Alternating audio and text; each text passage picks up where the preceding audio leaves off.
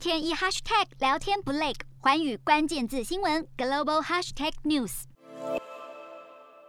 根据欧洲议会资讯，二月中旬将在法国史特拉斯堡总部召开全体会议。会议期间将会表决两项年度执行报告决议案，包括欧盟共同外交及安全政策以及共同安全及防御政策。而这两项决议案都将会纳入挺台文字，包括支持台湾参与国际组织会议，呼吁欧盟启动欧台投资协定，进一步深化欧洲与台湾的双边关系。两项报告也深刻关切中国军事挑衅。敦促欧盟合作，与台湾政府建立伙伴关系，一同维持台湾海峡的和平与稳定。此外，对于立陶宛与台湾关系升温，导致中国以贸易制裁报复，欧洲议会及欧盟各国也齐发声，谴责中国，声援立陶宛。其中，欧盟对立陶宛表达明确支持，不过目前尚未透露是否将对中国采取具体的反制措施。洞悉全球走向，掌握世界脉动，无所不谈，深入分析。我是何荣。环宇全世界全新升级二点零版，锁定每周三、周六晚间九点，环宇新闻 MOD 五零一中加八五